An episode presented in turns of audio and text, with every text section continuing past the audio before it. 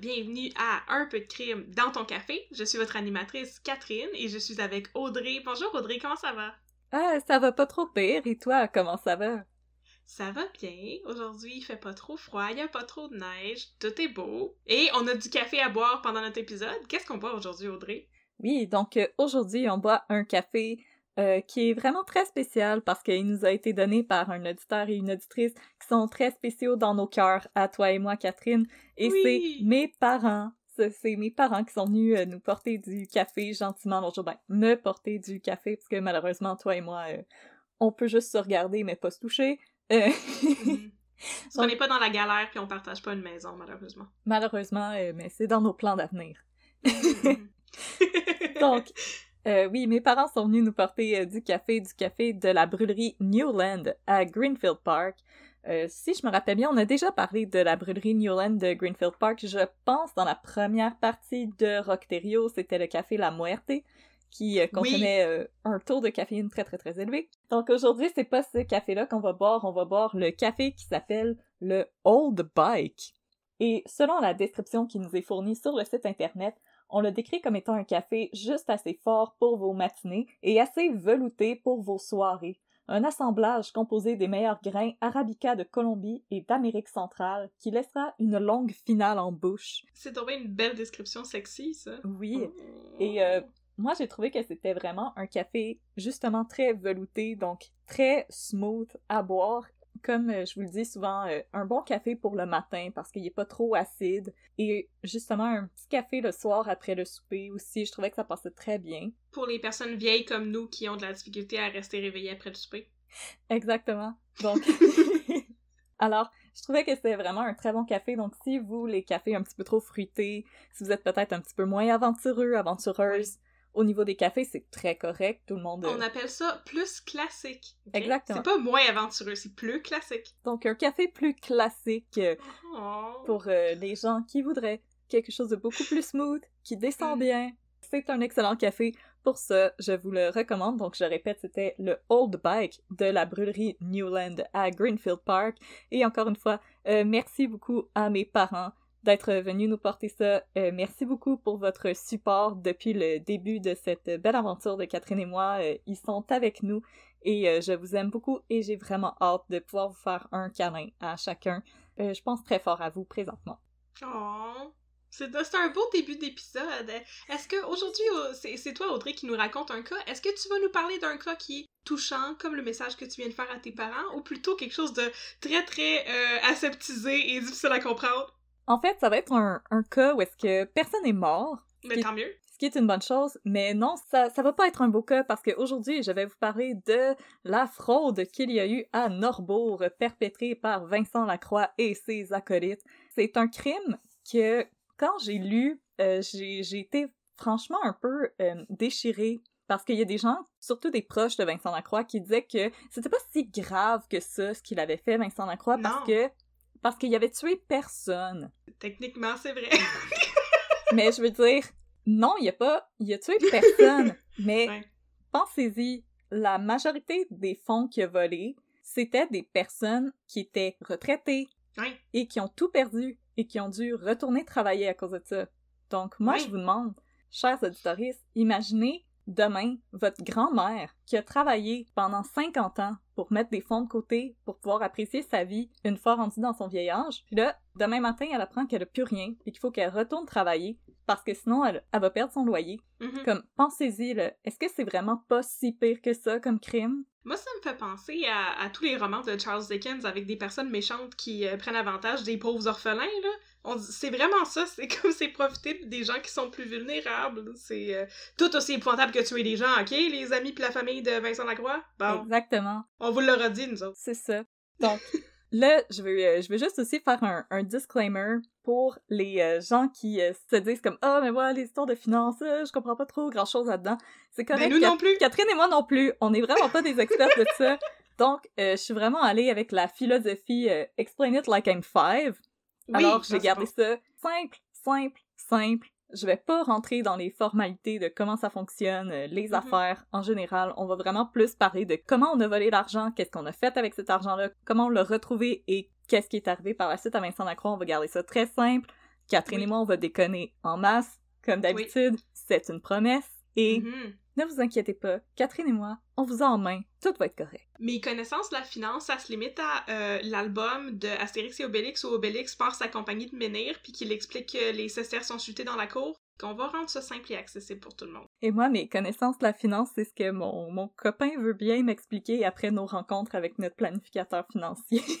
Mon planificateur financier fait beaucoup de dessins, moi, quand il m'explique Oh. euh, mes investissements. Il est vraiment un, comment on appelle ça, un fervent de la méthode. de- il y a différents types d'apprentissage, puis différents types d'intelligence. là. Fait qu'il Ah. m'explique avec des mots, mais aussi avec des dessins. Et Ah. là, malheureusement, il n'y a pas de dessin pour vous. C'est bien plat. Mon copain me dit toujours, euh, après nos rencontres, que j'ai la face de quelqu'un qui a comme... que dans ma tête, c'est un petit panda sur un tricycle qui tourne en rond. Oh. J'ai j'ai à peu près cette face-là quand on me parle de finances. Alors, rassurez-vous, on a gardé ça simple. Ça va être une histoire rocambolesque plus que vous expliquer les finances québécoises, comment ça fonctionne, parce que je ne suis pas du tout qualifiée pour ça et je m'excuse si on a des auditoristes qui nous écoutent et qui sont qualifiés dans ce domaine. Oh my god. Ben oui, ben, ben, je veux dire, si on a des auditeurs et des auditrices qui sont euh, spécialisés des- dans les crimes financiers puis le white collar crime, partez-vous un podcast, on va vous écouter. Ça va nous faire plaisir. Ou, ça euh, va nous faire plaisir, nous autres on comprend pas ça. Écrivez-nous parce que euh, on va avoir besoin d'aide si un jour on veut faire Earl Jones ou quelque chose comme ça. Donc, euh, Moi je veux faire, oui là je, vais juste l'annoncer, tu sais, moi je veux parler de Sinorama puis des, euh, du, des Ponzi schemes comme ça, fait que s'il y a quelqu'un qui euh, travaillait chez Sinorama puis qui nous écoute, écrivez-nous un peu de crime à gmail.com puis on répond relativement rapidement, n'est-ce pas? Comme on check la boîte de, courriel à toutes les 5 minutes puis on n'a pas de courriel qui rentre, fait que quand il y en a un, on capote un peu puis on répond vite. tu peux nous écrire Guylaine Tremblay. Il n'y a pas de mauvais moment, Guylaine Tremblay, pour nous écrire Guylaine Tremblay. On veut être tes amis, Guylaine Tremblay. On t'aime, Guylaine Tremblay. Annie et ses hommes, c'était mon jam à ma maman et moi quand j'étais au secondaire. Je t'aime, Guylaine Tremblay. J'allais dire, moi j'aimais beaucoup Virginie, mais c'est pas Virginie! Malheureusement, non, c'était Annie, pas Virginie. Non, c'est ça! Pas... Mon dieu, on déraille, là! Ok. Donc, back on track, je vais nommer mes sources pour aujourd'hui. Oui! Alors, les sources pour aujourd'hui, c'est le livre Norbourg, Autopsie d'un scandale, écrit par Yvon Laprade aux éditions Québec-Amérique. Euh, c'est un livre qui est paru en 2009, si ma mémoire est bonne. Je vous le recommande si c'est quelque chose qui vous intéresse. Le white collar crime, les crimes financiers. Euh, si vous avez envie de lire un bon roman policier prenant, passez votre chemin. C'est c'est un peu aride comme lecture. Je ne dis pas qu'Yvon Laprade est un, une mauvaise plume, mais c'est un journaliste. C'est pas un romancier. C'est un petit peu aride comme lecture. J'ai quand même trouvé ça intéressant. Y a pas... Tu me le vends bien, là, présentement. Je, sais à quoi m'attendre. Écoute, il y, y en a deux copies euh, à la BANQ pour ceux que ça Yes. intéresse. Je vais bientôt retourner la mienne. Et quelques articles du Devoir et de la presse aussi que j'ai euh, mélangés euh, là-dedans pour round up un peu mieux qu'est-ce qui s'est passé. Mhm, mhm. Et euh, j'aimerais juste commencer en expliquant à nos auditaristes qui ne sont pas calés dans le milieu de la finance ce que c'est un fonds commun. Parce que Oui. c'est vraiment la notion la plus importante à comprendre pour l'épisode. Euh, après, je vous le jure, ça va être la seule notion un peu plus complexe qu'on va aborder, Catherine et moi, mais je vous jure, c'est pas si compliqué que ça. Euh, c'est c'est vraiment pas si pire. Donc, un fonds commun, ça regroupe l'argent des investisseurs et un gestionnaire va investir ces sommes-là dans divers types de placements en fonction des objectifs du fonds. Donc, par exemple, préserver les sommes investies, produire un revenu régulier ou faire croître les sommes. Ce qu'on peut comprendre, c'est que c'est soit un investissement à risque très faible, Mhm. donc où on veut juste que l'argent soit mis en quelque part en sécurité, à risque moyen, donc les gens qui investissent aimeraient avoir un petit peu d'argent qui leur revient, ou à risque élevé où est-ce qu'on veut vraiment tenter de faire croître cet argent-là autant que possible. Puis devenir riche. Exactement. Yes! Ok, j'ai compris. Euh, donc, quand vous investissez dans un fonds commun, vous devenez propriétaire d'une partie de ce fonds commun. Hmm. Donc, ça vous appartient, vous l'investissez et vous pouvez le retirer quand vous voulez, quand euh, vous avez obtenu ce que vous désirez, vous pouvez le laisser là, ça vous appartient. Hmm. Ce fonds commun n'appartenait pas à Vincent Lacroix. C'est ce qu'il faut comprendre. Ah. Parce que Norbourg, Ah, nuance intéressante, oui. c'était une firme de fonds commun. Et le fonds commun, qui devait appartenir à ses investisseurs, ben, Vincent Lacroix, il s'en servait comme si c'était son portefeuille à lui dans sa petite poche de jeans en arrière. Donc, l'explication très rapide de Norbourg, c'est ça. Mais maintenant, on va rentrer un peu plus dans les détails. Parce que, Catherine, je m'apprête à mettre un peu de crème dans ton café. yeah. Catherine, j'aimerais te raconter l'histoire de Jean-Guy Houle. Jean-Guy Houle n'oubliera jamais le matin glacial du 23 janvier 2003. Ce matin-là, son fils unique, Danny, est mort dans un accident de la route qui a également provoqué la mort de sa conjointe et belle-fille, Chantal, d'une des filles du couple, Cassandra, alors oh âgée d'à peine 4 ans. Oh mon dieu, c'est dommage terrible. Fraîchement retraité, l'ancien travailleur de la construction de 60 ans a été désigné tuteur de l'héritage légué aux deux orphelines du couple, Daphné et Abigail Hull. Oh my god. Le montant à placer est assez substantiel, 195 000 Ah! Le courtier de Jean-Guy lui recommande d'investir le montant légué dans les fonds communs de placement évolution pour le faire fructifier. En théorie, il ne s'agit pas d'un placement à risque, comme je vous avais expliqué au début, parce que mhm. les fonds de placement évolution, ils appartiennent à une filiale de la Caisse de dépôt et placement du Québec. Hmm. Jean-Guy a décidé de suivre les conseils de son courtier. Quotidiennement, il va recevoir des périodiques qui démontrent que les rendements de son investissement sont raisonnables. Donc, il fait un petit revenu sur l'argent qu'il a placé. Mhm. Jean-Guy avait aucune raison de s'en faire et il savait pas que le vent était sur le point de tourner. En décembre 2003, Vincent Lacroix et Norbourg vont faire l'acquisition des fonds Évolution, dont les actifs s'élevaient alors à 132,4 millions de dollars. Ah! Mon Dieu! Les investisseurs, ensemble, ont créé un fonds commun qui s'élevait à 132,4 millions de dollars, et là-dedans, il y avait l'argent investi par M. Hull. Ces fonds, ils appartenaient surtout à des Québécois qui avaient investi dans un véhicule financier crédible et solide, parce que mhm. c'était la Caisse de dépôt et placement du Québec. Ben oui, c'est ça. Jean-Guy n'a même pas été mis au courant du changement de direction des fonds Évolution.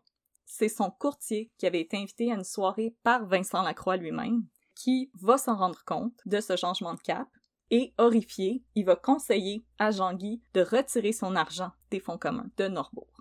Selon lui, Vincent Lacroix est un homme arrogant, au-dessus de ses affaires, et il a aucune confiance en lui. Mais là, il y a un obstacle pour Jean-Guy. Ça lui coûterait 15 000 dollars en frais de pénalité pour retirer son investissement avant son arrivée à terme.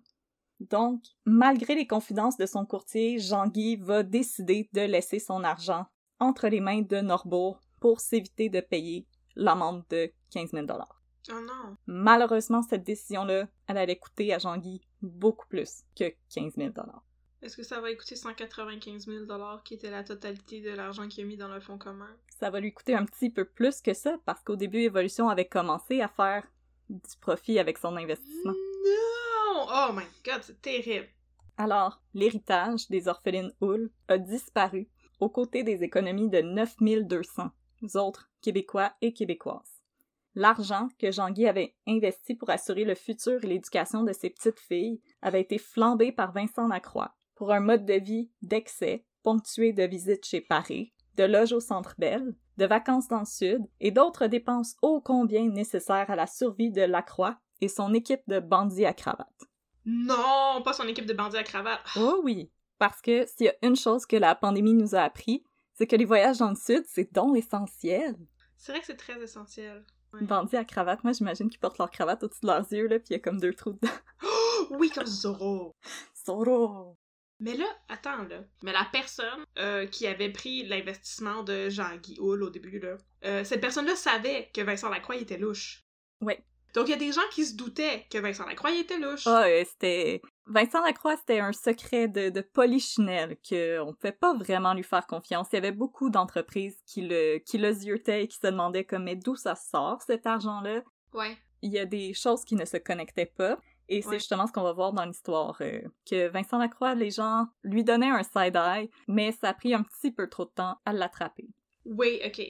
Alors, je vais vous expliquer comment Vincent Lacroix a détourné 130 millions de dollars des poches des investisseurs québécois et québécoises. Assoyez-vous et prenez une grosse tasse parce que je vais mettre beaucoup de crème dans votre café.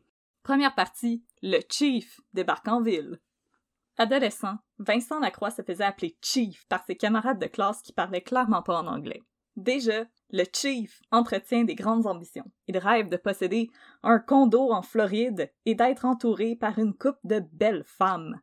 Bref, il rêvait d'être un boomer québécois. Sportif, il s'illustre au hockey l'hiver et au soccer l'été.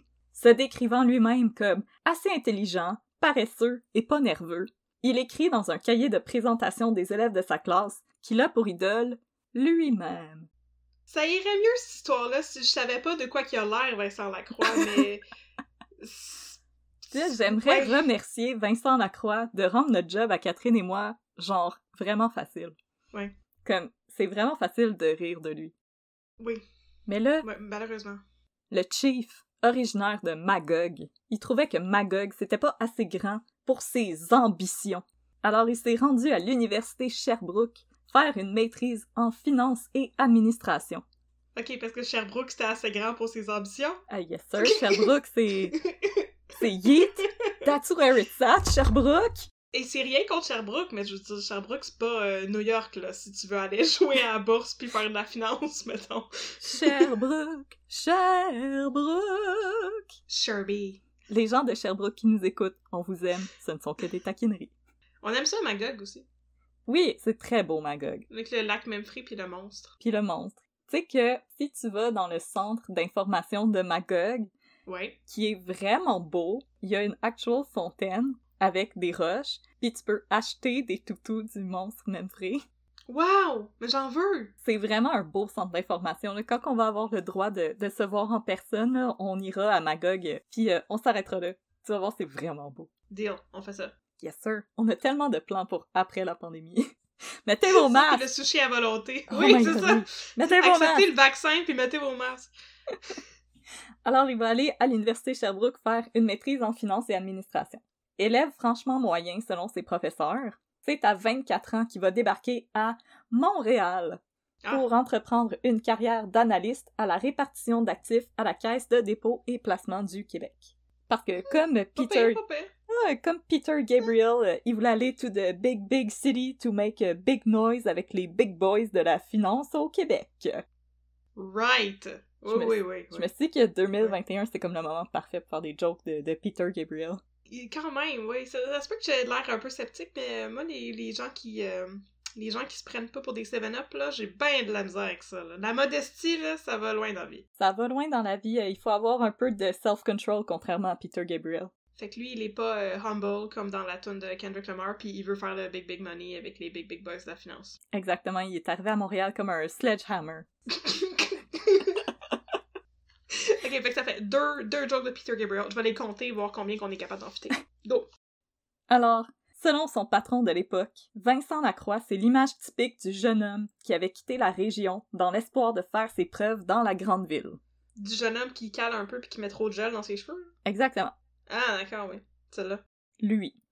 S'il est un travailleur robuste, il n'est pas particulièrement plus intelligent que la moyenne. Je quote, c'est même pas mes Burns, ça, ça sonne comme. Ben, c'est ça, ça sonne comme une insulte. Exactement. Alors, il est en charge des marchés internationaux et il va alors en profiter pour se faire des amis et nouer des relations avec des gens du milieu. Là, même si la caisse, c'est quand même un bon step-up pour le natif de Magog, qui a impressionné absolument personne à l'université Sherbrooke, mm-hmm, mm-hmm. Il va continuer de caresser de bien plus grandes ambitions. Un jour, le chief de Magog allait être le PDG d'une firme de placement et en janvier 1998, son souhait va être exaucé. Il va devenir le PDG du groupe financier Norbourg. Maintenant, il restait plus qu'à trouver un bras droit qui allait lui permettre de tirer avantage des différentes failles du marché financier au Québec. Babine! Oui, et là, est-ce oh que tu es prête? Pour l'entrée en scène de Eric Asselin? Oui! Qui sera joué au grand écran par Babine. Babine! Vincent Guillaume Otis, pourrait dire son vrai nom. Oui, Vincent Guillaume Otis. Si tu nous écoutes, euh, on t'aime vraiment beaucoup. Ah ouais, on t'aime full. C'est juste que souvent on oublie ton nom, fait qu'on t'appelle Babine. mais c'est très affectueux. C'est par amour, c'est ça. C'est par amour. Et si, comme Guylaine Tremblay, tu veux nous appeler, il n'y a pas de mauvais moment pour nous appeler. Vincent Guillaume Otis. Oh on va répondre. On va toujours être disponible pour toi, Vincent mm-hmm. Guillaume Otis. Si tu veux venir nous donner des scoops sur le film de Norbourg, T'es aussi Ou la sur District 31. Ou sur District 31. On veut des scoops. On veut des scoops de District 31. Ok, Eric Asselin, c'est comme ça qu'il s'appelle le vrai gars. Exact. Cool. À l'époque, les employés de Norbourg disaient que leur patron avait trois bureaux. Son bureau dans l'édifice de Norbourg, sa table réservée au restaurant Le Grand Café sur la rue Union et chez Paris. What the hell is that? Ah, chez Paris, oui. J'ai Paris. Mais les employés de Morbourg, là, ben, c'est une maudite gang de menteurs. Parce que Vincent Lacroix, là, ben, il y avait aussi une table réservée au Ritz, où il allait déjeuner une fois de temps en temps. Fait que, ils ont comme essayé de faire passer leur boss pour un pauvre. Ils ont pas d'allure. Mais attends deux secondes, là. Le Grand Café sur Union? Ça existe plus. Ok, c'est ça, j'étais comme, ok, c'est ça cette affaire-là, voyons donc. Ok. Ça existe plus et je vais t'expliquer pourquoi ça n'existe plus. Généreux, Vincent Lacroix, il aimait inviter ses amis et collègues à luncher avec lui au Grand Café ou au Ritz ou chez Paris. Je sais pas s'il y a de la nourriture chez Paris. Pour voir des boobs. Ouais, des boobs pis. Des boobs pis du poon. T'as pas besoin de bouffe quand t'as des boobs pis. C'est pour ça que nous, les filles, on mange pas. Exactement, c'est des Voilà. réserves. Alors, c'est autour d'un de ces lunchs où Vincent Lacroix pouvait dépenser plusieurs centaines de dollars qu'Éric Asselin, un enquêteur de la CVMQ, la Commission des valeurs mobilières du Québec, diplômé en administration des affaires de l'Université Laval et qui avait déjà travaillé pour le ministère du Revenu, va confier à son BFF Vincent qu'il s'ennuie à la Commission des valeurs mobilières du Québec et qu'il aimerait quitter sa job pour venir, hmm, peut-être consultant ou peut-être, disons, vice-président des finances chez Norbourg. Pour avoir plus de boobs puis plus de poon. Exactement. Ah ah, je le comprends, parfait. Vincent reçoit le cri du cœur de son chum 10 sur 10 et il va lui proposer Je un- t'entends, bro, je Je t'entends. t'entends, bro. Je t'entends. Embarque dans mon jacuzzi. Il y a de la Mais place à en cinq pieds l'un de l'autre. Oui, c'est ça. à cinq pieds là. Two bros chilling in a hot tub. Ça fait le pop que c'est not gay. On vient encore de, traduire, de trahir notre âge avec des jokes de Vines, là. Oui. ok, ouais. C'est les meilleurs. Yo, Eric, quitte la commission, la commission où est-ce qu'il n'y a pas de femmes qui travaillent, puis Exact. viens travailler chez Norbourg où est-ce qu'on lunch chez Paris. J'ai Exact. compris. J'ai compris. J'avoue que c'est comme un deal en or. Est-ce que comme Eric Asselin, c'est comme celui qui est vraiment intelligent parce que Norbourg était comme un peu médiocre? Ok, bon, c'est ça. C'est ça. N'importe qui, là, tous les con artists ont besoin d'un ami nerd pour les Exactement. amener un peu plus loin. Bon, voilà. Eric Asselin, c'est ça, ça va être le cerveau derrière ce qui est, ce qui est arrivé euh, à C'est le Norbourg. nerd zzz, avec un Z à la fin. Exactement comme Vincent Yes. Lacroix, c'est genre le, le high school bully, Ouais. puis Eric Asselin, c'est et son ami nerd en arrière. Qui porte des fonds de bouteille. Puis des nœuds papillons au primaire. Peut-être, mais je dois te dire que C'est Germain Saint-Germain à Radio Enfer. Puis euh, Vincent Lacroix, c'était genre Carl le Catcheur. Yes! Ok. Ok, maintenant les gens écoutent notre émission pis sont comme on sait exactement quel âge vous avez les filles. Comme exactement, on pourrait dire votre, on pourrait dire votre date de naissance. Encore une fois, devinez quel âge on a. Ouais, devinez. Alors, Vincent reçoit le cri du cœur de son chum, 10 sur 10, et lui propose un contrat de 4 ans chez Norbourg. L'entente, elle est assez avantageuse pour les deux bros de la finance. Asselin, qui souhaitait faire un plus gros salaire et ne plus vivre en appart à 32 ans, va voir son salaire de base fixé à 60 000 auxquels vont s'ajouter des primes. Par exemple, un boni de signature de 120 000 qui était absolument pas un pot de vin. Catherine, je sais même pas de quoi tu parles. Pourquoi tu m'en regardes de même? Franchement, c'était pas un pot de vin. Non, mais je, je te regarde de même parce que tu peux gagner 60 000 piastres par année puis vivre encore en appartement. Ça ça a pas rapport. Là, il veut aller vivre dans un plus bel appartement, mettons. Exactement, plus proche de chez. Paris. Pas un 1,5 à Pointe-aux-Trembles. Non, un 3,5 sur le plateau. Au moins. Oh, yeah! Yeah! Yeah! Ou dans le quartier des affaires. En tout cas, Est-ce que tu vois la piscine du Hilton où est-ce qu'il y a Oh. des ovnis, là? Yes. tu peux faire des tatas aux ovnis quand ils passent. Mhm. Écoute, c'était tellement pas un pot de vin Non, non, pas pantoute. que Vincent Lacroix a payé cette prime cash avec de l'argent qu'il avait retiré de son compte personnel aux instructions de Éric Asselin. Ah, fait qu'il était brillant, Eric Asselin. Exactement, parce que Ah, Éric Asselin il a dit c'est brillant. Non, non, paye-moi pas avec les comptes de Norbourg. Fais transférer l'argent dans ton compte et Ouais. donne-le-moi. C'est c'est un peu compliqué, mais bref, on voit déjà que Éric Asselin, il sait comment faire disparaître de l'argent sans alerter le fisc. Ah, pas le fisc. Le fisc.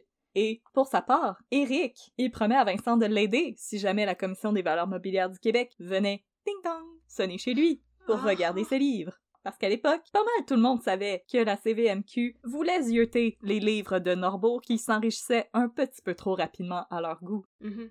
Mais là, Vincent, il devait bien ça à son chum, Éric Asselin. parce que Eric, c'est lui qui l'avait aidé à mettre Norbourg sur la map. En effet, si les deux financiers s'étaient jamais rencontrés parce que Lacroix travaillait à Montréal et Asselin à Québec, ils se sont rencontrés quand Asselin est devenu enquêteur pour la CVMQ et Mhm. qu'il enquêtait sur Maxima Capital, un autre fonds de placement qui était au bord de la faillite. Hum. À l'époque, Vincent Lacroix voulait acquérir Maxima Capital pour la très modique somme de 3 millions de dollars, sortie de personne sait où. Mais ça, c'est une affaire qui arrive fréquemment, non? Oui, oui, Que tu, absolument. que tu rachètes des... Ok, ça, c'est ça, c'est normal. Oui, c'est- c'est une- très une genre normal, de transaction ce qui qui est très normale, ok. Ce qui est, c'est très normal. Ce qui est pas normal, c'est que il voulait pas dire d'où ce qui venait ce fameux 3 millions. Personne savait d'où venait ce 3 millions de dollars, puis c'est à l'époque où Vincent des Lacroix... détails, ça. Des détails. C'est à l'époque où Vincent Lacroix travaillait à la caisse de dépôt et placement. Il ne faisait pas 3 millions de dollars par année. C'est à l'époque où Vincent Lacroix était serveur à la cage au sport. C'est à l'époque où je vais te demander de débarquer de mon dos et fermer ta gueule. fait que là, Eric Asselin est comme Yo yo, je suis un policier corrompu de la finance, puis je vois que ce que tu fais c'est louche, je peux-tu embarquer dans ton train? Puis là, Asselin aurait dissuadé Lacroix de faire cette acquisition, mais il aurait mentionné, par exemple, qu'il pourrait lui donner un petit coup de pouce pour démarrer six fonds de placement que la CVMQ tardait à approuver, parce qu'encore une fois, il y avait une couple de questions à poser. Lacroix a donc suivi les conseils d'Éric Asselin, et quelques Mhm. mois plus tard, pendant que Lacroix se faisait griller la bédaine sur la plage à Cuba, il a reçu un fax l'informant que la CVMQ avait approuvé les six fonds de placement. Un fax? Y a-tu Un un, fax? Ben donc. Un fax! ok. je justifier là-dessus. Et boum! Norbourg avait le vent dans les voiles et les portes des marchés financiers québécois leur étaient maintenant grandes ouvertes. Ah, c'est pratique. Mais là, autre que Asselin, ça prend une plus grosse équipe que ça pour le peuple. Oui. Lacroix, Oui, D'accord. Lacroix a aussi bénéficié de l'aide de Jean Renaud, un ancien collègue de l'Université Sherbrooke qu'il avait croisé au Salon d'épargne et placement du Québec. Alors, pendant que Jean Renaud se promenait avec sa petite plante en pot au Salon de placement et épargne du Québec, où est-ce que Vincent Lacroix avait seté un kiosque en 2 par 4 Ben voyons, pour vrai? en bout de 2 par 4 Pour vrai? avec des belles photocopies couleurs pour montrer à quel point Norbourg avait le vent dans les voiles. Ben voyons donc. Catherine, il y avait des photocopies couleurs. Est-ce que si tu montres des photocopies couleurs, je te fais confiance? Euh, oui. Comme, Oui. Il, a, il est Ça capable de payer... cher. Il est capable de payer 15 cents par photocopie, là. Mhm, On n'y est plus, mhm. là. Ce monsieur-là, c'est genre... Il est fucking riche. Ben, mais ça. Tu le vois aussi à la quantité de gel dans ses cheveux. Exactement, là. C'est Mhm. comme... Tu sais, t'as genre les rappers avec leurs grosses chaînes, là. Euh, Ouais. Allô, fais juste me montrer des photocopies couleurs, puis je suis convaincue que t'es riche. Une cartouche de magenta, là, puis euh, je te suis partout, jusqu'au bout du monde. Puis je vais être comme, yes, sure, mhm, t'es un big time. Big time. Jean Renaud travaillait pour le, ministre des Fin- euh, le ministère des Finances et il est intervenu en faveur de Norbourg pour que la firme fasse l'acquisition d'un mandat de gestion d'une valeur de 1 million de dollars avec Wow. des jardins Wow. qui aideraient à donner une réputation solide à la firme. pour sa peine, Jean Renaud a touché un pot de vin de 100 000 dollars et Non, c'est pas un pot de vin, c'est un cadeau. non, c'est un cadeau, c'est une plante un en pot. C'est une plante Voilà. en pot avec 100 000 dollars cachés en dessous de la terre. Puis là, dans le livre euh, Autopsie du scandale de Norbourg par Mhm. Monsieur Laprade, il Mhm. tient à spécifier que un des versements pour totaliser 100 000 dollars a Mhm. été versé à Jean Renaud avec ses petites lunettes rondes pis sa tuque dans une chambre d'hôtel du Concorde à Québec. Alors je me demande si c'est un euphémisme. Qu'est-ce qu'on a donné à Jean Renaud dans une chambre du Concorde à Québec? J'ai des questions, effectivement. Oh, qu'est- qu'est-ce qu'on a donné? Est-ce que c'était une plante en pot? Est-ce que c'était une plante en pot ou est-ce qu'au lieu d'aller dîner chez Paris, ils allaient tous dîner au 281? Qu'est-ce qui se passe exactement? Est-ce qu'ils ont fait venir chez Paris euh, dans leur chambre d'hôtel? Oh! Ah ouais, peut-être aussi. Ah, Est-ce qu'ils ont euh, Motley Crue style euh, leur pot de vin? Est-ce qu'ils ont Brett Michael style? Oh mon dieu! Finance of Love avec Vincent Lacroix! On va y trouver une nouvelle femme. Là, je sais pas s'il a déjà été marié, c'est peut-être pas. Euh, oui. Mais, euh, Oui, parfait, on va y trouver une nouvelle femme, donc dans fin... Finance of Love. hey, je t'avoue, là, fusil sur la tempe, je sais Ouais. pas Brett Michaels ou Vincent Lacroix. Ben, comme, j'ai pas, j'aurais pas peur que Brett Michaels me vole mon argent. Fait que je pense que je vais prendre Brett Michaels. Ouais, je pense que je vais prendre Brett Michaels. Comme... Ouais. Mais, mais je vais divorcer pas longtemps après. puis c'est correct qu'il va pouvoir chanter Every Rose Has Its Thorn, puis ça va être correct. Fait que là, euh, après qu'on ait mentionné notre appréciation de Rock of Love, on peut revenir à Eric Asselin. Fait que, attends, fait Eric Asselin, c'est le bras droit, puis Jean Renault, c'est le bras gauche. Exactement. Y a-tu d'autres mondes dans leur équipe? Y a-tu d'autres bras? Il y a d'autres mondes, mais je me suis dit que j'allais couper des personnages parce que sinon les, les gens euh, nous écrivent comme il y a trop de personnages, c'est pire que Game of Thrones. Je suis 100% d'accord, c'est pire que Game of Thrones. Ça nous prendrait comme. Ou le début des Chevaliers d'Emeraude, où est-ce qu'il y a genre la liste de tous les personnages, ça nous prendrait ça. Mais on fera pas de joke des Chevaliers d'Emeraude parce que j'ai pas envie de me faire poursuivre. Les apprentis chevaliers de Wellan. Donc, là, Asselin fait son arrivée chez Norbourg, tapis rouge fort. Et là, une fois arrivé, Asselin, il est pleinement en mesure de constater les dégâts causés par les retraits irréguliers de la Croix, qui totalisent maintenant 15,4 millions de dollars. Pff, du petit change. Alors, il puisait dans les fonds qui ne lui appartenaient pas pour ses besoins personnels, et ça va être le travail d'Asselin de dissimuler ces retraits irréguliers. Hmm. Alors, du point de vue des investisseurs, les rendements sur leur placement sont au rendez-vous. Ils reçoivent des belles photocopies couleurs, pis sont comme Wow, check ça, il peut payer les photocopies à 15 cents, c'est malade! C'est très malade. Il sait comment faire des tableaux dans Excel. Oh mon dieu! C'est un champion d'Excel! Mais je lui fais confiance. Oui! Il n'y a pas de mauvaise personne qui sait se servir d'Excel! Mais absolument pas. Mais là, malheureusement, tous ces relevés sont fabriqués de toutes pièces par Eric Asselin. Nice. Ouais, parce que lui, il est trop bon avec Excel. Alors, pour effacer les traces de ces retraits, là, les gens, prenez pas des notes. On ne vous encourage pas à faire ça. On vous explique comment ça fonctionne, mais ne faites pas ça. Tu prends l'argent, tu mets dans une laveuse. Avec de l'eau de javel. Puis ça le blanchit. Alors, pour effacer les traces de ces retraits, la Croix va avoir recours à un compte fantôme ouvert en janvier 2002 à la Caisse populaire de La Prairie. Ce compte, il n'apparaît pas dans les livres de Norbourg et il est à l'abri des regards indiscrets de la CVMQ. Chaque semaine, ce sont des millions de dollars qui transitent vers le compte fantôme pour financer le mode de vie extravagant de la Croix et de payer des pots de vin à ses collaborateurs. Mais voyons donc. La procédure est simple, mais efficace. La Croix fait une demande de retrait au gardien de valeur Northern Trust. Un gardien de valeur, c'est la... Dans le fond, c'est la firme qui garde l'argent des firmes de placement commun. Il la protège. Ouais. Donc, il fait une demande de retrait, puis il s'assure que le montant retiré transite par le compte fantôme, et ensuite Lacroix retire le montant lui-même et le marque comme une avance faite à Vincent Lacroix pour être investi. Hein? Dans le fond, le compte... le compte... Je suis désolée, j'ai rien compris. Le compte, on sait pas, il est à qui. Fait qu'il prend de l'argent. Ouais. Qui est l'argent du fonds commun. Exactement. Il l'envoie dans un compte fantôme. Puis Ouais. après ça, il fait comme si le propriétaire du compte fantôme, il donnait cet argent-là pour qu'il l'investisse. Exactement.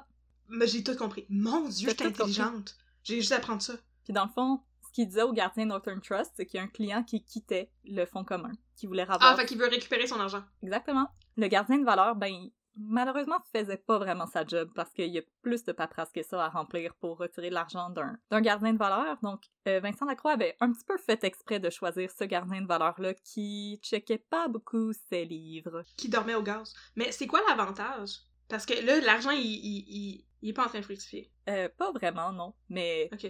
dans le fond, c'est tu prends l'argent de tout le monde, puis Ouais. tu fais juste le prendre pour toi.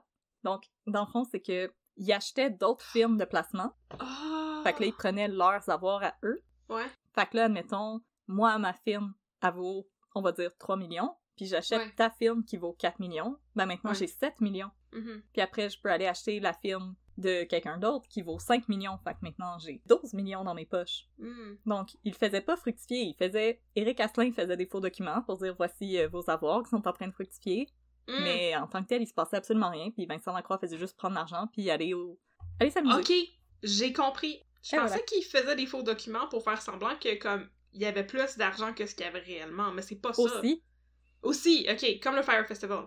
Exactement, parce que dans le fond, les firmes de placement doivent montrer qu'est-ce qu'elles ont dans leur, euh, dans leur coffre. Puis la CVMQ veulent regarder ces documents-là.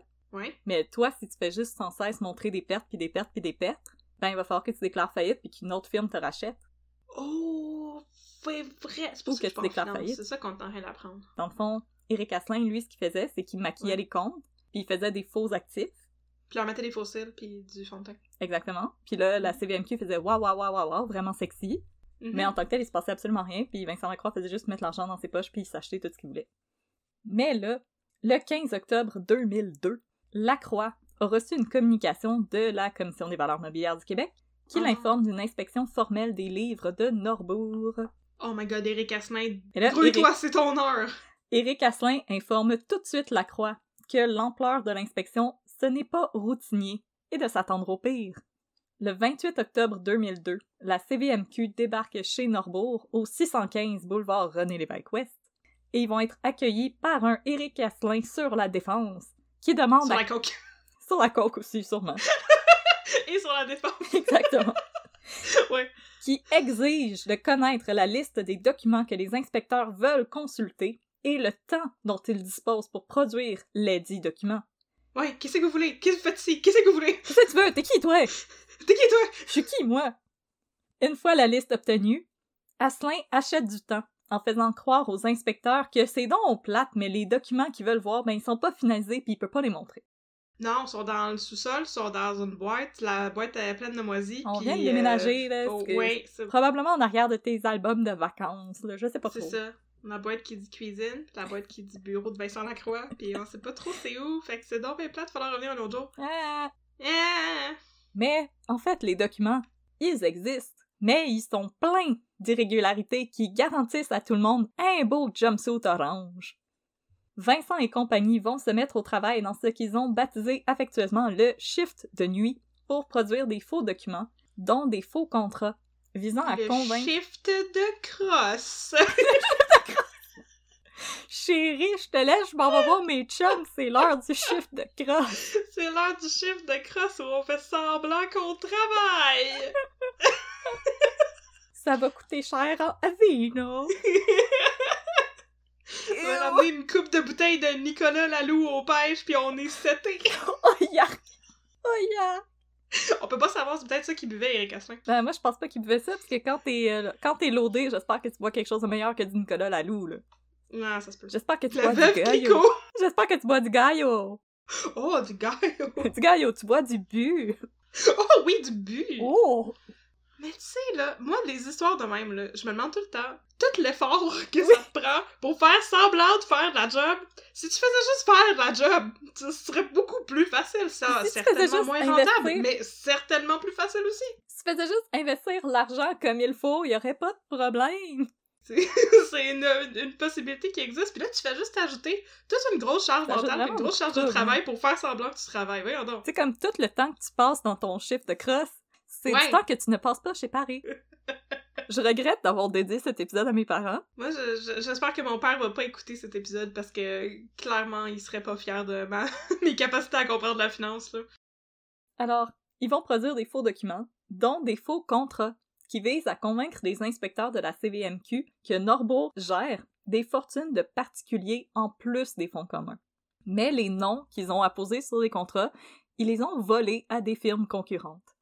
Mais là, sans surprise, les inspecteurs de la CVMQ, ben, ils doutent pas mal de la crédibilité d'Éric Asselin, qui Mhm. fait des scènes comme ça avec ses bras en l'air Ouais, ouais, ouais. à chaque question posée et se sauve en courant de la salle de conférence pour partir à la recherche de Félicien Souka, le IT guy de Norbourg, quand les inspecteurs de la CVMQ demandent à voir les rapports de la Northern Trust sur les retraits substantiels qui avaient été effectués par Norbourg. C'est un peu louche, ça. Je suis comme les inspecteurs de la CVMQ qui sont comme on aimerait voir vos livres s'il vous plaît monsieur Asselin puis monsieur Asselin qui est comme mais oui je m'en vais les chercher maintenant puis qui part en courant en faisant comme oui ils sont prêts je vais aller vous les chercher il y a pas de problème ils vont être Ouais. amazing mes livres vous en reviendrez pas Vincent Guillaume, tu j'espère que t'es en forme parce que je pense que Eric Asselin, il a pas mal couru dans les bureaux de Norbourg en faisant comme Mais oui, ces documents, ils sont prêts, je m'en vais les chercher! En passant, regarde pas pendant que je saute par la fenêtre. Alors, il part à la recherche du euh, IT guy de Norbourg. Souka, in extremis, va forger un courriel que Asselin va pouvoir présenter à l'inspecteur Marie-France Cloutier juste avant que celle-ci n'emprunte les ascenseurs de l'immeuble de Norbourg pour rentrer chez elle. Celle-ci consulte le courriel, satisfaite lui dit Tout le monde va passer une meilleure fin de semaine. Et Norbourg l'avait échappé belle. Échappée belle grâce à toi. Les squelettes pouvaient rester bien installés dans le placard et la croix pouvait continuer de glisser ses mains dans les poches de jeans des Québécois et Québécoises pour se payer des danses à 10 et des voyages dans le sud. À cette époque, une grande partie de la fortune gérée par Norbourg provenait d'un contrat de gestion que la Croix avait obtenu auprès de Desjardins grâce à son ami Jean Renaud et sa petite plante C'est par contre après avoir fait un petit peu trop de remous auprès de la CVMQ que Desjardins a décidé de se retirer et a demandé à ravoir ses fonds. Mais pas de problème! Parce qu'entre-temps, la Croix avait fait l'acquisition de plusieurs firmes de placement de fonds communs plus petites, puis il s'est servi de ces comptes-là pour rembourser Desjardins. C'était comme un Robin des Bois inversé. Il volait les pauvres pour donner aux riches. Robin des Bois, le héros en collant.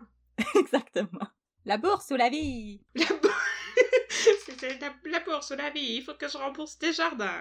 Il faut que je rembourse des jardins parce que j'ai regardé trop de totons.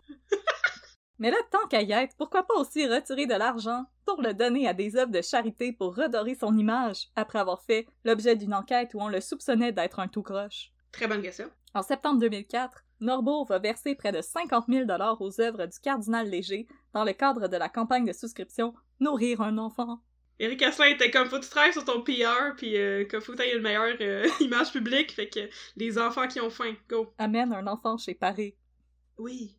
Parce que sa générosité était sans borne. Oui, ben oui, Vincent Lacroix a aussi pigé dans les comptes des investisseurs pour offrir le 23 décembre 2004 un collier de diamants et de saphirs de chez Burks à sa douce moitié Sylvie Giguère. Oh. Un bijou estimé à 31 286 dollars et 80 sous. Mais là, rassuré qu'avec Eric Asselin à ses côtés, il n'avait plus rien à craindre du côté de la CVMQ, Vincent Lacroix a entamé ses années de party animal. Non, pas pour vrai. Oh que oui, madame. Deux, trois fois par semaine, Vincent et Eric invitent des représentants dans des restos huppés où les soirées sont bien arrosées et les factures bien salées. La Croix a déjà dépensé 5000 dollars en une seule soirée au Grand Café sur la rue Union. Ces soirées, que la Croix qualifiait de soirées de fidélisation, se terminaient souvent chez Paris.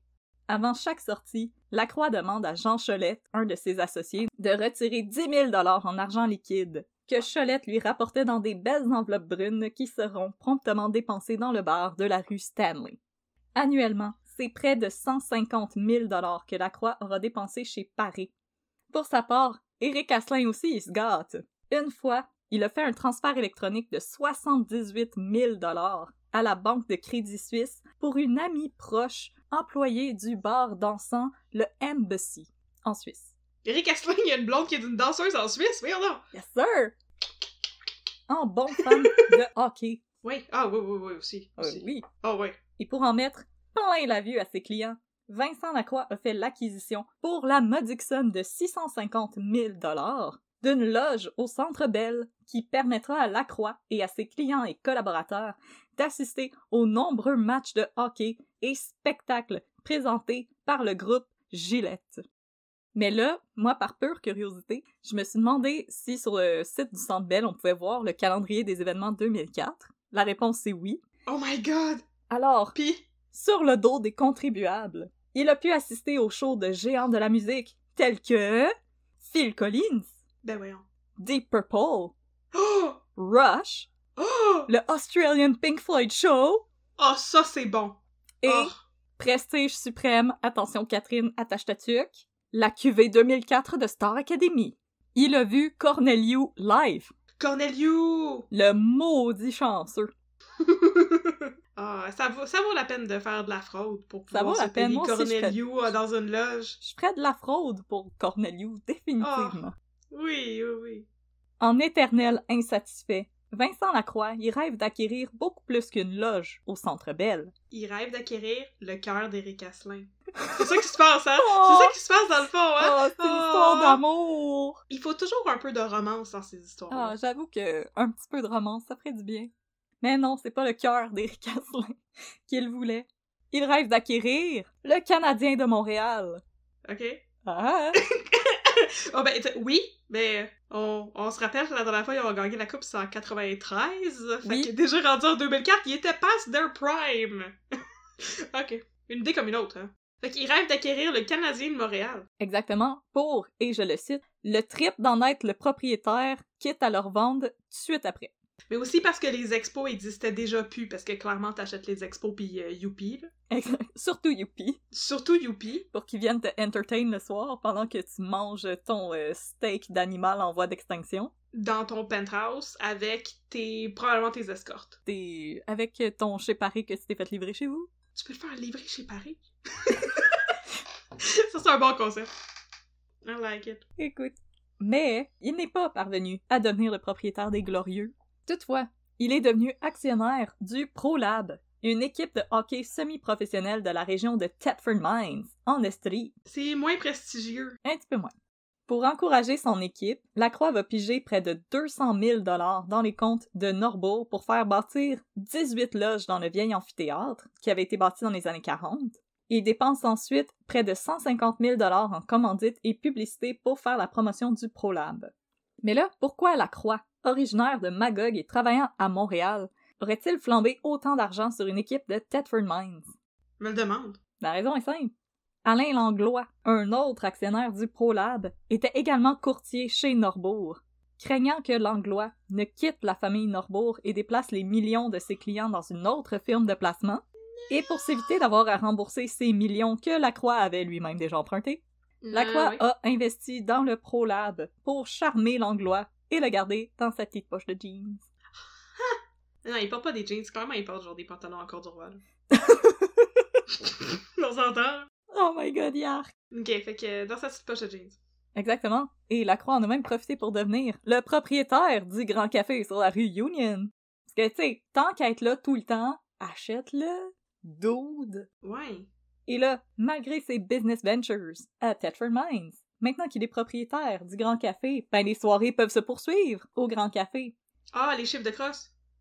non, juste inviter les invités de marque de Lacroix et Asselin. Et parmi ces invités, on compte bientôt des enquêteurs de l'autorité des marchés financiers qui aurait bien quelques petites questions pour le duo des bros de la finance au Québec. Est-ce que c'est des, euh, des enquêteurs undercover? Non, non, c'est des autorités. Mais on essaye de les amadouer en disant comme non, j'ai pas volé de l'argent, voici du steak d'animal en voie d'extinction. Et une bouteille de vin qui date de Mathusalem. Full out pot de vin. en effet, Norbourg venait de perdre son mandat avec Desjardins, et dans l'industrie, on se questionne de plus en plus sur l'origine des revenus de la firme de placement. Asselin et Lacroix doivent préparer leur offensive. Asselin prévoit quitter Norbourg pour démarrer sa propre firme de consultation à Beauport. Avant de quitter le navire, il va aider Lacroix à préparer une divulgation volontaire visant à justifier les revenus et les activités du président de Norbourg aux yeux du fisc. En échange de ses services et à titre de prime de départ, Asselin va toucher en juin 2005 un chèque de 330 000 signé par Vincent Lacroix. C'est modeste quand même. C'est modeste, mais un petit peu trop modeste. Asselin, lui, il trouve qu'il a bien travaillé et qu'il en mérite un petit peu plus. Ouais, il trouve qu'il a genre tout fait, puis je suis d'accord, là.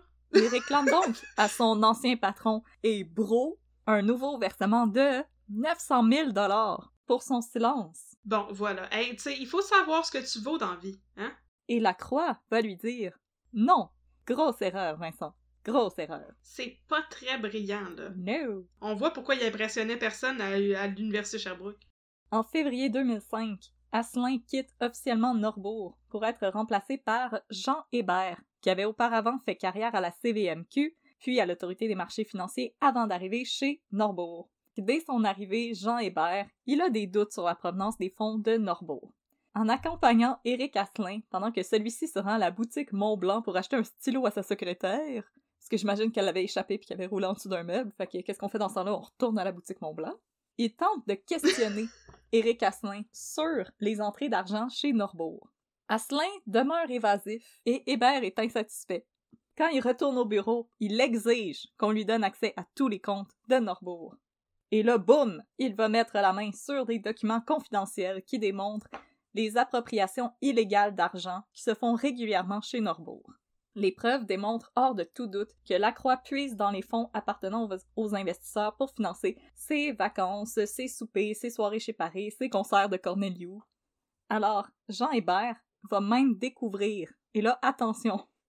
un Oui. transfert de 6 millions de dollars provenant du fonds des investisseurs est destiné à payer une partie des impôts de Norbourg dans le cadre de la divulgation volontaire que la Croix allait faire au fisc. Oh! Alors, il a détourné de l'argent pour prouver qu'il ne détourne pas de l'argent. Une stratégie comme une autre. Smart. Smart. Donc, Oh! So smart. Après avoir connecté les points et constaté l'ampleur de la catastrophe, Jean Hébert se rend auprès de Éric Asselin pour le sommer de se rendre à l'autorité des marchés financiers. Il avait l'obligation morale de tout arrêter. Mais là, Jean Hébert il a fait une erreur. Il a pensé que Éric Asselin était capable d'être une personne morale. Ben, c'est ça j'allais dire. C'est que si tu, si tu fais ça depuis vraiment très longtemps, t'as probablement pas de cas de conscience. Là. Non, je pense que toi, t'es comme Yes sir, ma place en enfer est comme là. J'ai fait mon lit and now I'm gonna lie in it. Éric Asselin refuse de se rendre à l'AMF. Alors là, Jean Hébert, il croit qu'Asselin c'est un lâche, un pourri, un pas de cojones. Mais non, parce que Asselin, il y avait une surprise pour Hébert. C'est quoi, c'est quoi? Il ne veut pas se rendre à l'AMF parce qu'il est délateur pour la GRC. Oh my god! Boom! Flip it! Fait que là, là, Eric Asselin, il a comme enlevé son masque en caoutchouc. Mission impossible Star, c'était encore sa même face en dessous. Mais c'était la face Jean Hébert Asselin. était comme, What? Mais c'était la face d'un délateur. Eric Asselin. Ta ta ta ta ta. Le délateur. Pour sauver sa peau, Asselin avait dénoncé la croix à la GRC six semaines avant sa conversation avec Jean Hébert. Jean Hébert a donc pu corroborer le témoignage d'Asselin auprès de la GRC. Et là, angoissé parce que Jean Hébert, il a absolument rien fait de mal. Dans cette histoire-là, lui, dès qu'il a vu que les comptes étaient croches, il a dit nope, nope, nope, I'm out. Angoissé, euh, Hébert va demander à la GRC s'il devrait démissionner de son poste chez Norbourg. Non, c'est bien trop sauce. Mais c'est ça. Alors, la GRC vont lui dire non parce que il va, trop Vincent. Lacroix va se douter de quelque chose et il va hein, essayer de nous échapper, puis nous, il faut qu'on le pogne. Alors, non, il faut que tu l'aies l'eau et que tu continues de travailler chez Norbourg. Et là, ça, c'est mon pire cauchemar parce que moi, je suis incapable de jouer au poker. J'ai une face qui veut tout dire et quand je suis stressée, je ris. Alors, je ferais juste arriver au bureau pour faire comme Hey, Vincent! What's up? Hey! T'as-tu vu le show de Cornelius? C'était vraiment bon! T'as-tu déjà entendu parler de Peter Gabriel? Il fait vraiment de la bonne musique. Il va aller loin, ce petit gars-là, là. Ouais, Hein? j'espère que j'espère que ces gens-là, il y avait des, des bien bons euh, déodorants parce qu'ils devaient suer une petite shot. Hey, hey Vincent, devine qu'est-ce qu'on a en commun, Cornelius, Peter Gabriel, puis moi? On t'a pas dénoncé à la GRC, c'est vraiment cool! En plus, dans ce temps-là, c'était le scandale des commandites, right? Oui. 2004! Ouais. C'est direct en même temps que, que Paul Martin, puis ouais. fait que ça a dû être une bonne année pour des compagnies de d'antisudorifiques. Ah, quand même, hein. Puis euh, en passant, euh, Vincent Lacroix s'en doutait qu'il y avait quelque chose qui allait se passer, fait qu'il collait encore plus Jean Hébert puis il essayait de lui donner des chèques en dessous de la table. Oh mon dieu, j'aurais été comme... Il était comme, Ah, t'as t'as de l'air fatigué un matin, je t'ai acheté une Lamborghini. Ça, ça t'aide-tu? Alors, c'est jusqu'au 25 août 2005 que Jean Hébert a dû faire la comédie mieux que moi. Et c'est à cette date que la GRC et l'AMF ont débarqué dans les bureaux de Norbourg, avec un mandat de perquisition. Mais là, la croix, le chief de Magog, il était prêt, même si Asselin était plus là. Il y avait encore une carte probablement cachée dans sa manche. En bon tricheur, il a sorti sa carte et il a dit que il n'était qu'une victime des manigances d'Éric Asselin. Il ne- il n'est pas au courant de toutes Oh ces fonctions qui ont été faites dans les comptes des investisseurs. Mais là, Vincent, il était moins bon qu'Éric pour faire des acrobaties. Et personne ne l'a cru, parce que Ah. le bruit courait déjà que Asselin s'était rendu avec Jean Hébert à la GRC. Et s'il y avait une personne fiable dans cette histoire-là, c'était Jean Hébert. Même s'il était devenu délateur, Éric Asselin n'était pas moins croche. Non, il va-tu faire encore des affaires pires? Oh oui! Oh non! La balade d'Éric Asselin n'est pas terminée. Oh non! Comme la balade des gens heureux. Ouais, la balade des gens tout croche. C'est la balade des gens tout crash! La balade des gens tout croche. Alors, Asselin, oui, s'est rendu auprès de la GRC. Mais c'est pas parce que les gens autour de lui étaient en train de se noyer. C'est parce que la soupe était trop chaude pour lui. Alors, en se rendant à la GRC, l'ex-bras droit de Lacroix a demandé qu'on lui verse un montant variant entre 500 000 et 1 million de dollars. C'est de même que ça marche être un délateur. Tu peux arriver puis demander à avoir de l'argent en échange d'informations. Ben oui, mais moi, je, moi, j'avais l'impression que euh, tu vas délater quelque chose que t'as fait qui est pas correct, puis en échange, peut-être qu'on va moins longtemps t'envoyer en prison. Exactement. c'est ça que t'as en échange, c'est pas de l'argent. Mais là, attention. c'est ça. Il a essayé de se négocier entre 500 000 et 1 million de dollars, un emploi à vie dans la fonction publique. Il voulait devenir fonctionnaire, ouais. Exactement. Chauffeur d'autobus à STM. Exactement. Et l'immunité en cas d'éventuelles accusations en lien avec l'affaire Norbourg. Et un bodyguard prétextant que sa vie serait probablement en danger à la suite des témoignages qu'il s'apprêtait à livrer contre Lacroix et ses anciens collègues. Il a essayé de se négocier un Kevin Costner. Wow, wow, wow, wow, Mais Vincent Lacroix, là, c'est un plouc, là. C'est pas, c'est pas la mafia irlandaise. Non, non, la juste un gars random. C'est, c'est une gang de tout croche avec des cravates puis des cheveux pleins de gel. C'est c'est pas la mafia. Il y avait. Ils ont pas de gun, ils vont pas aller te. Ils, ont pas de chiv fait avec des brosses à dents, ils vont pas aller te taber sur ton Porsche, là! Non! Vincent Lacroix, au pire, il va venir te donner un coup de bâton d'hockey dans les chenolles, mais comme... Mais tu l'auras peut-être mérité! Mais je veux dire, je pense que Vincent Lacroix, là, je suis pas de body shaming, mais honnêtement, je pense que... Mets-toi une bonne paire d'Adidas pis t'es correct. Ça, ça se peut, hein? Mais là, le cauchemar ne faisait que commencer pour les investisseurs floués par Norbourg. Au terme de l'enquête menée par la GRC et l'AMF, on constate qu'en date du 31 juillet 2005, il ne reste que 75,1 millions de dollars dans les coffres de Norbourg, quand les relevés de Norbourg indiquent qu'ils ont un montant de 205,2 millions de dollars dans leur coffre.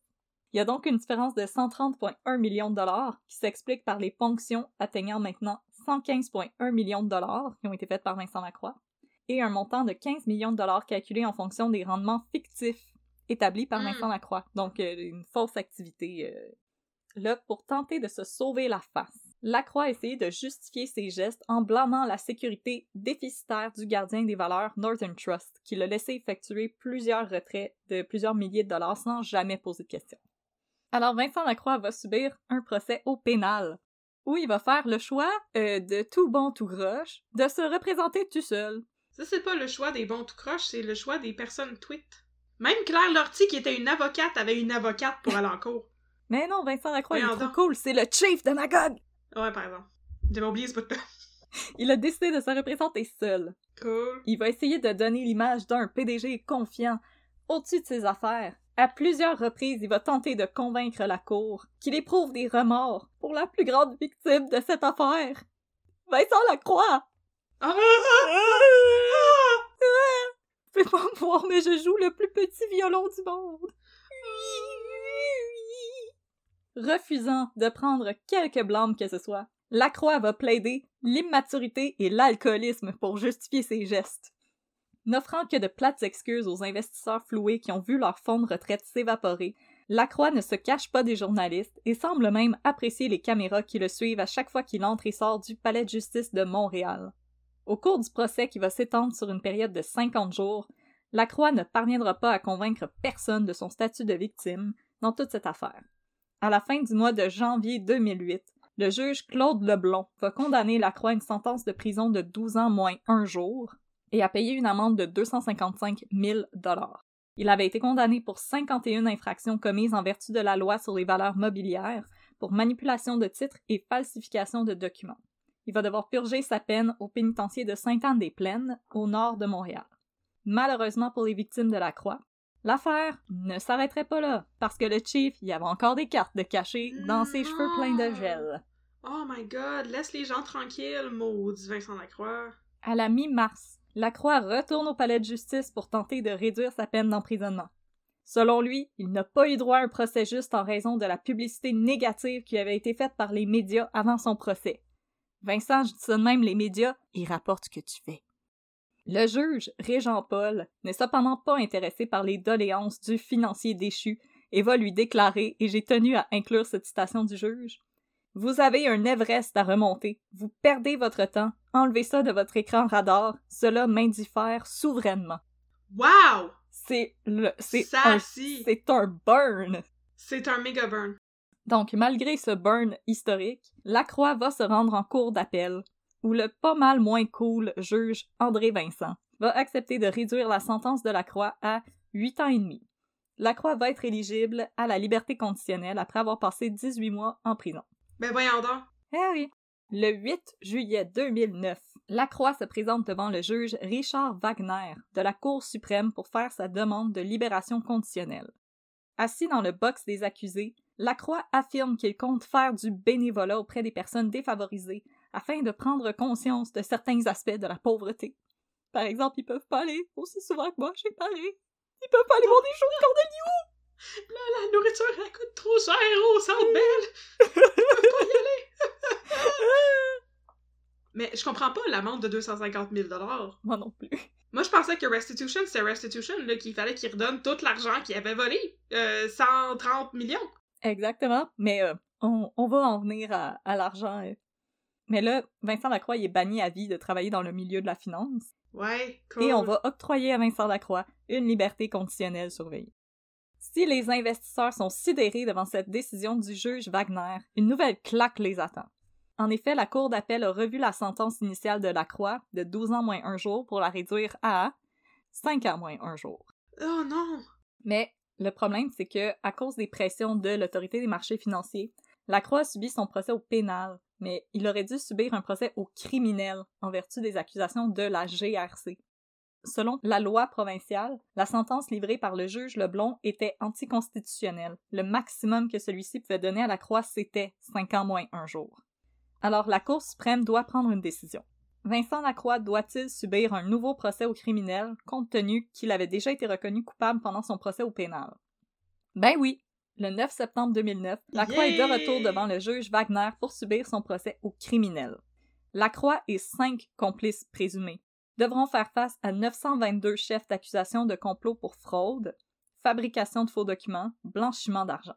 Lunch séparé sur le dos des contribuables. Exactement. Ouais, ouais. Show de Cornelius sur le dos des contribuables. Aussi, aussi. Lacroix va plaider coupable à 200 de ses chefs d'accusation pour s'éviter un procès public. Vincent Lacroix risque alors une peine maximale, euh, maximale pardon, de 14 ans. Son avocate, maître Marie-Hélène Giroux, tente de négocier une peine variant entre 10 et 12 ans, affirmant que son client regrette ses gestes et que celui-ci propose même à ses victimes de témoigner en leur faveur dans le cadre d'un recours collectif. Euh, malgré toutes ses bonnes volontés, Lacroix va être condamné le 9 octobre 2009 à 13 ans de prison, s'ajoutant Ah aux ben. 5 ans de prison dont il avait écopé pendant son procès précédent. Yes! Malheureusement, à de nos jours, Vincent Lacroix est en liberté conditionnelle, il n'est plus en prison.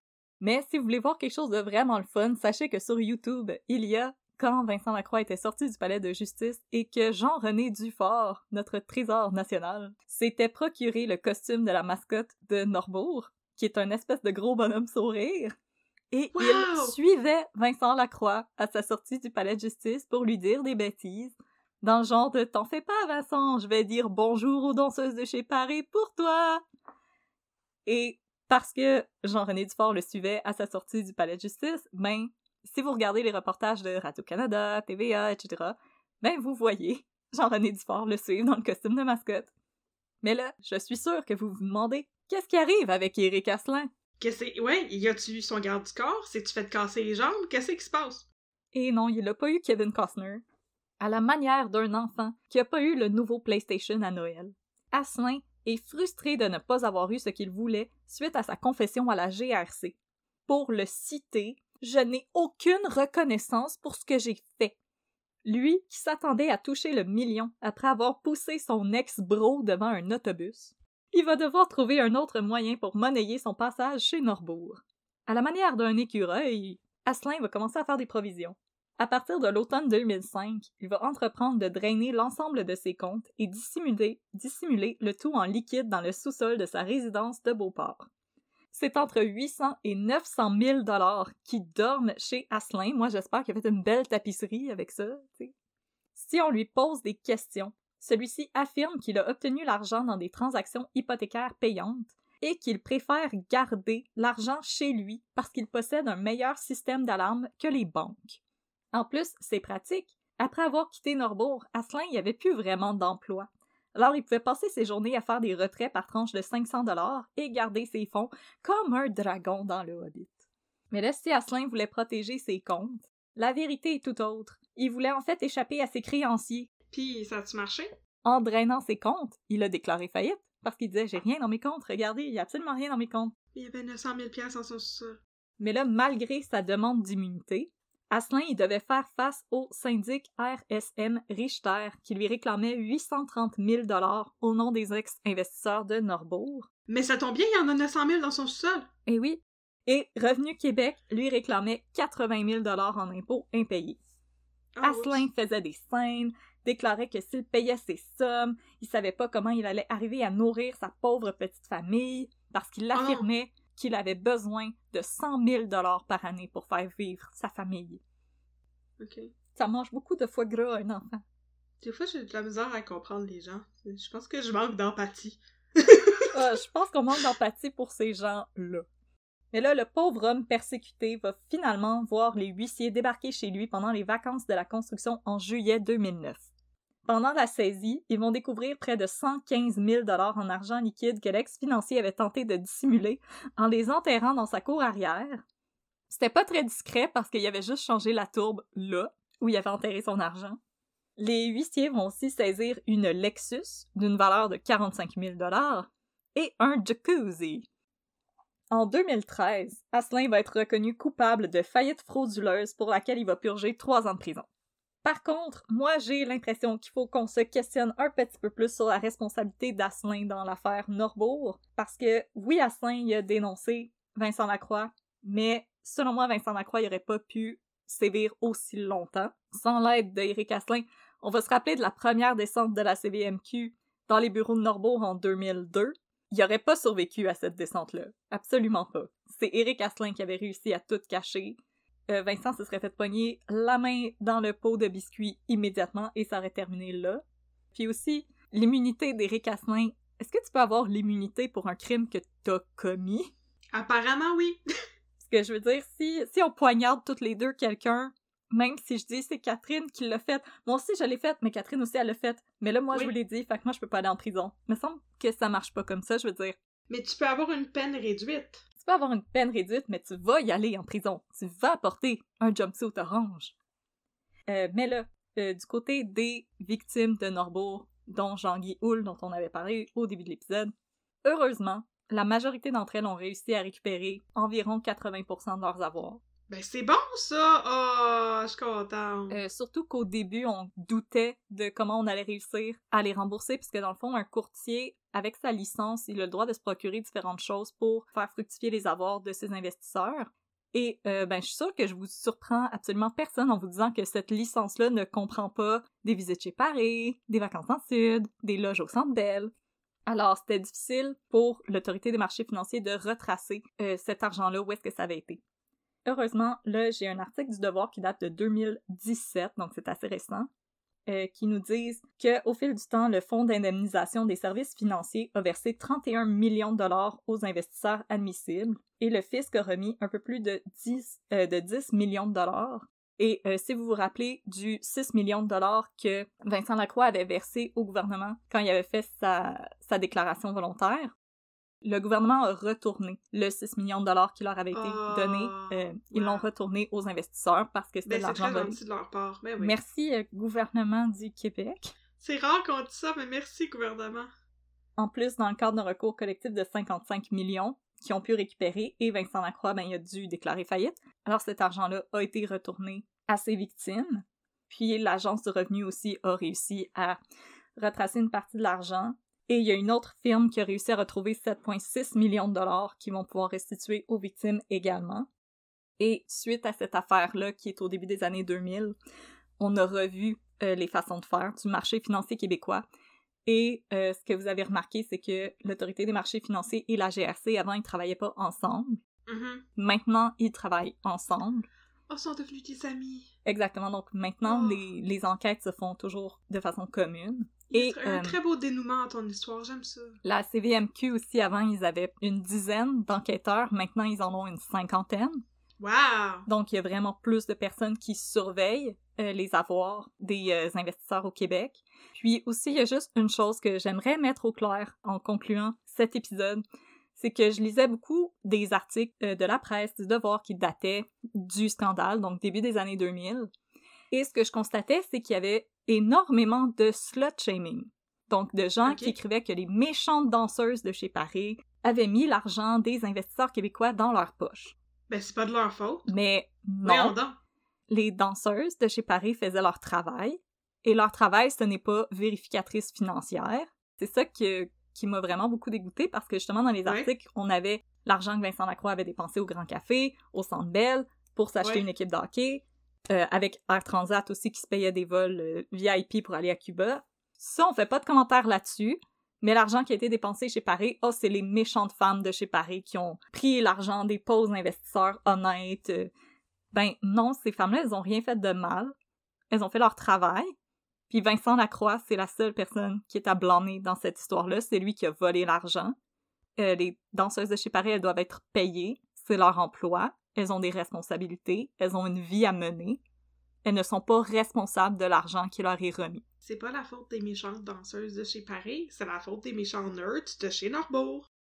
Alors, c'était l'histoire de la fraude Norbourg. C'est cœur. J'espère que j'ai réussi à faire moyen du sens. Ben là, oui, je trouve que c'était très compréhensible.